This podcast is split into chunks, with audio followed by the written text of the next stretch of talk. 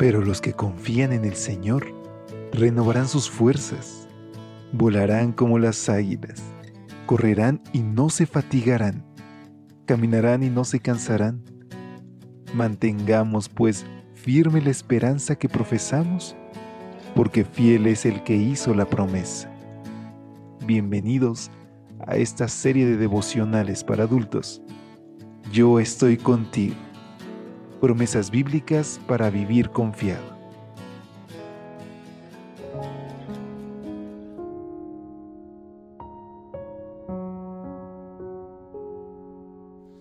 Hola, ¿qué tal? Muy buenos días y feliz inicio de semana.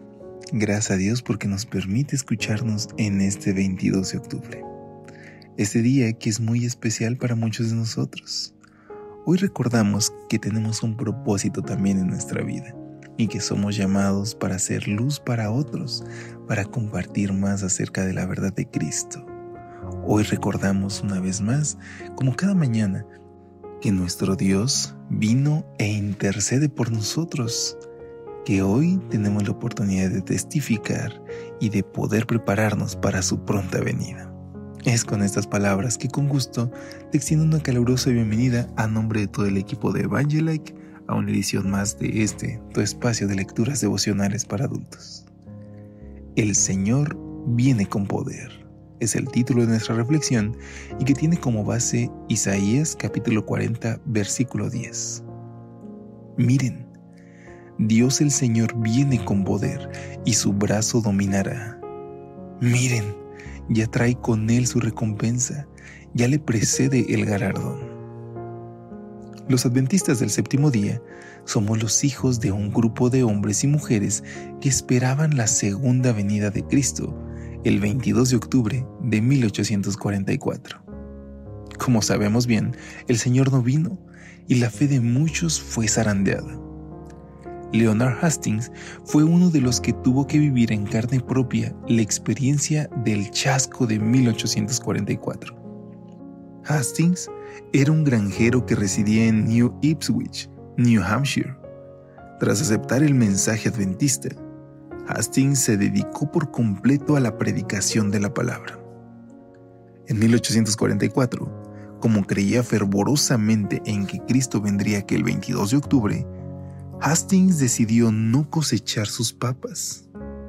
¿Para qué hacerlo si serían quemadas por el fuego del advenimiento? Muchos de sus vecinos se le acercaron y le pidieron cosechar el tubérculo, pero Hastings se oponía a ello. Dos cosas pasaron ese año. En primer lugar, Jesús no regresó a la tierra. Y en segundo lugar, una plaga arruinó las cosechas de papas. Como las papas de Hastings habían permanecido bajo la tierra, no se vieron afectadas por la plaga. ¿Y qué pasó con Hastings? Comprendió que los mileritas se habían equivocado con respecto a la fecha de la venida del Señor. Sus papas se vendieron a un excelente precio, sus vecinos tuvieron que comprarle sus semillas para la siembra del año siguiente y siguió estudiando la Biblia. Hastings llegó a comprender adecuadamente el cronograma profético de Daniel y Apocalipsis. La amarga experiencia de octubre de 1844 acabó siendo una bendición para Hastings y su familia. Lo que parecía ser un acontecimiento bochornoso se convirtió en un excelente medio para dar testimonio a la gente de las bondades del Creador. Y es que aunque muchas son las aflicciones del justo, pero de todas ellas lo librará Jehová. Hastings comprendió que esa bendición no solo era para él, sino también para todos sus vecinos. Dios premió el testimonio de su fe. Hastings murió en 1883, pero su fe y su testimonio siguen hablando por él. Muy pronto, Hastings y los creyentes de todos los siglos verán el cumplimiento de esta promesa. Miren, Dios el Señor viene con poder y su brazo dominará. Miren, ya trae con él su recompensa, ya le precede el galardón. Ese día, queridos amigos, concluirán todos nuestros chascos. ¿Cuántos de nosotros no queremos que ya termine el dolor? Queremos pasar la eternidad con nuestro Padre, nuestro amigo, nuestro Salvador. Y sabes, ese día se acerca cada vez más.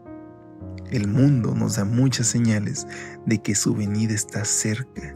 Y hoy, por eso quiero invitarte a que entregues tu vida a Cristo, que lo aceptes como tu Salvador y que permitas que Él obre a través de ti y que puedas compartir con otros este mensaje. Así que juntos, unámonos en esta oración.